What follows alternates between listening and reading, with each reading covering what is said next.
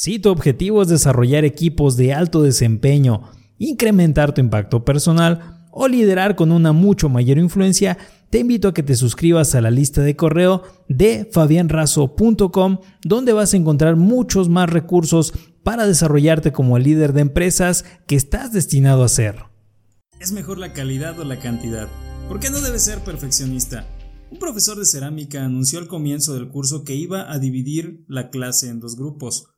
A los del lado izquierdo del estudio los calificará exclusivamente por la cantidad de obras que produjeran, y a todos los de la derecha únicamente por la calidad de sus obras.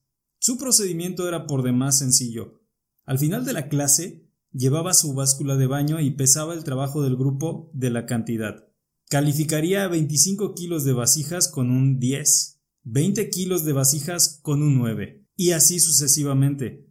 Sin embargo, los que calificaba basando en la calidad solo debían hacer una vasija, aunque perfecta, para obtener un 10. Pues bien, llegado el momento de calificar, surgió una cosa curiosa.